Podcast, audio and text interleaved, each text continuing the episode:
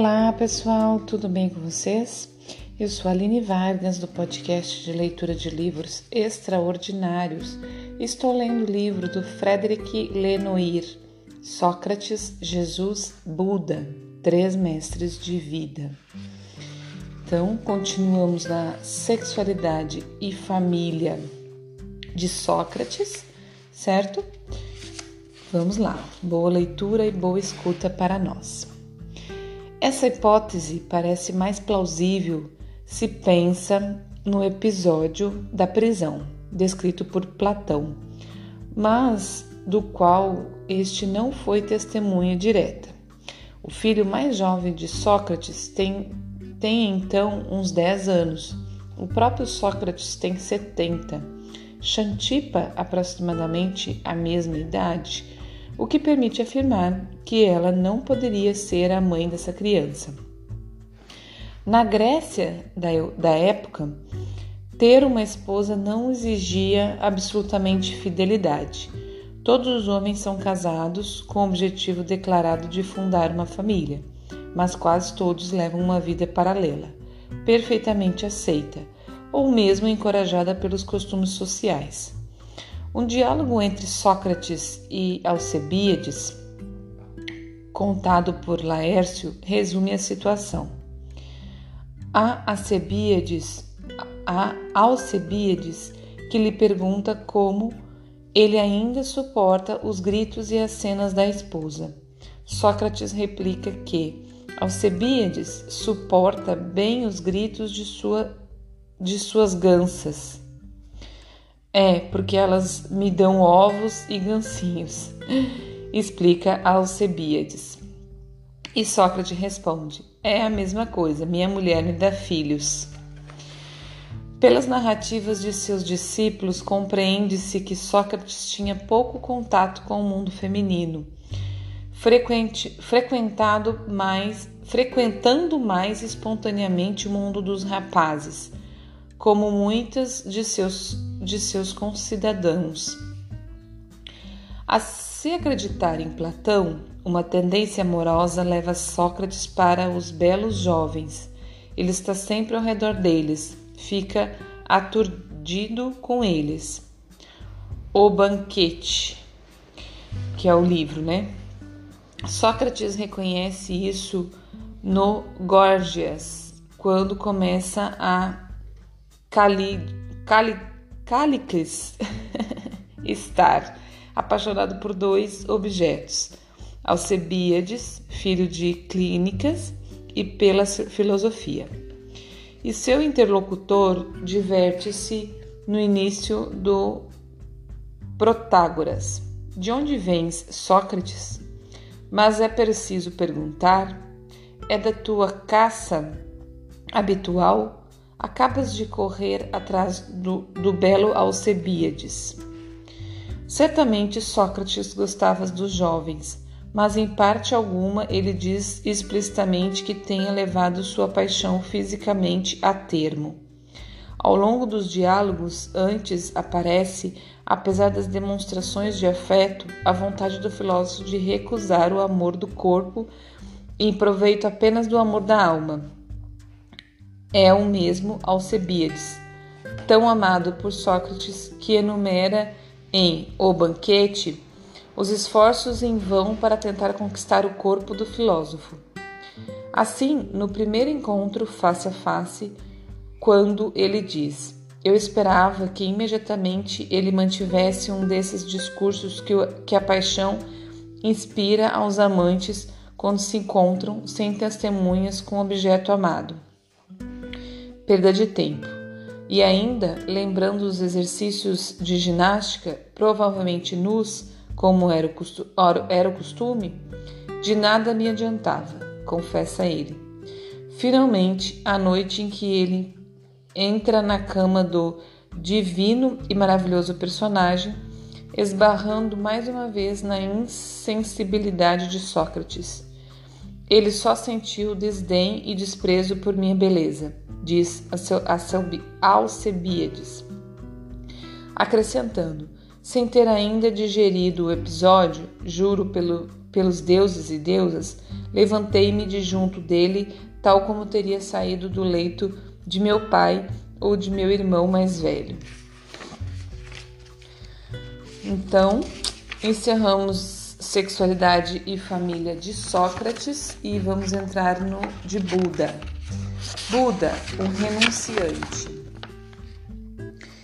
Em seu palácio, o jovem príncipe Siddhartha gozava de todos os prazeres da vida, inclusive da presença de cortesãs que, segundo seus biógrafos, lhe dispensavam todo tipo de cuidados corporais, banhos perfumados, massagens sofisticadas, com as quais experimentava grande prazer. Com as quais, né? Ele tem apenas 17 anos quando escolhe uma esposa, sua prima, a princesa Iasodara, e se beneficia de um gineceu, como dita o costume. O jovem não rejeita nem os prazeres carnais, nem a opulência. Durante 13 anos, vive plenamente os prazeres refinados que lhe são oferecidos. Também não desdenha as orgias. A propósito, é depois de uma noite de festa que o príncipe decide abandonar tudo para se lançar na busca do caminho. Uma noite que foi muito animada pelas mu musicistas, dançarinas e cortesãs, noite durante a qual ele gozou a saciedade de todos os prazeres, a ponto de adormecer no meio das mulheres seminuas. Quando acorda, Enquanto todo o palácio ainda dorme, ele fica brutalmente enojado com a visão daqueles corpos em que só percebe um amontoado de cadáveres. É então que ele parte, não sem antes ceder a um último desejo: beijar o filho que acaba de nascer, um filho que ele chama de Ra Raula, que literalmente significa correntes. Uma vez, porém, no quarto da esposa, quando se aproxima de Raula, ele se prepara para tom tomá-los nos braços e lhe dizer adeus. Ele recua. Os textos antigos explicam que o príncipe teme, ao fazer isso, apegar-se à criança e desistir de partir. Ele lhe vira as costas e deixa o palácio.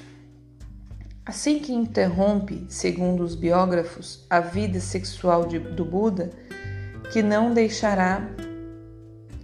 Aqui se interrompe, segundo os biógrafos, a vida sexual do Buda, que não deixará de exortar os seus a evitarem a procura da falsa felicidade que os prazeres dos sentidos oferecem, porque a sexualidade é o desejo por excelência.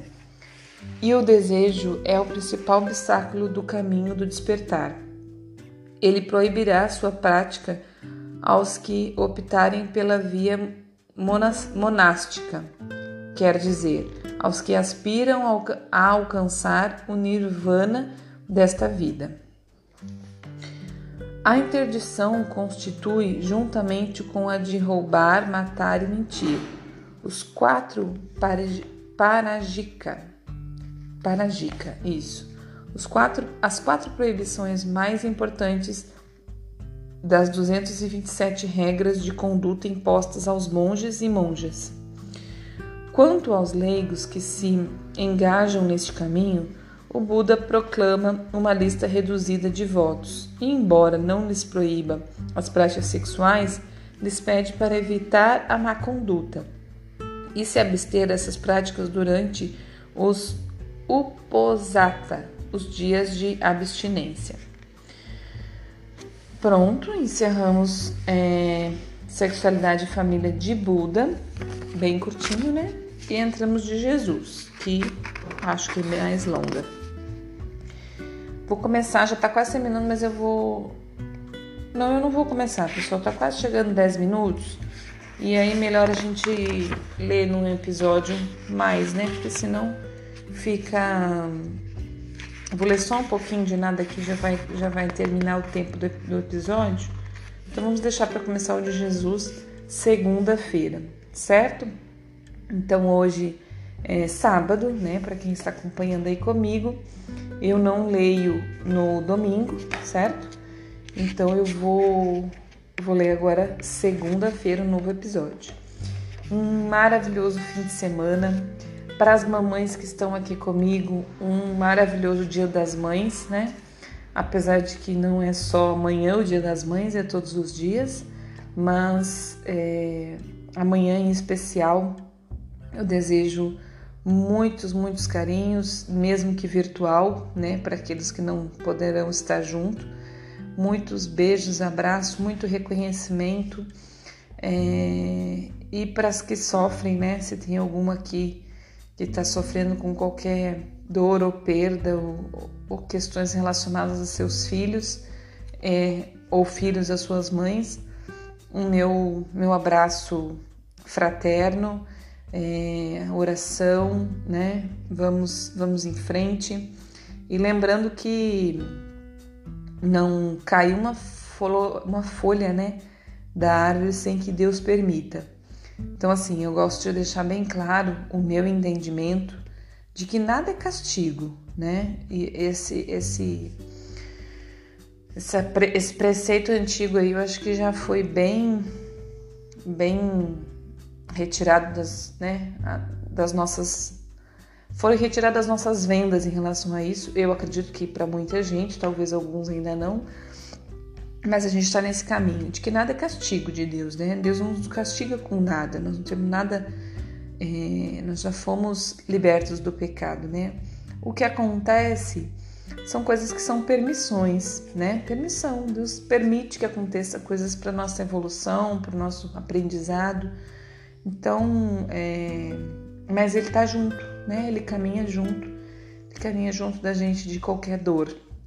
Então, se alguém que está aqui me escutando tiver com qualquer dor, né, nesse sentido de perda, né, da perda material do, de alguém, de algum ente querido, mãe, filho, o meu abraço e a minha bênção, né, e a bênção do Senhor, nosso Deus, tá bom? Um beijo, um abraço Bom dia, boa tarde, boa noite.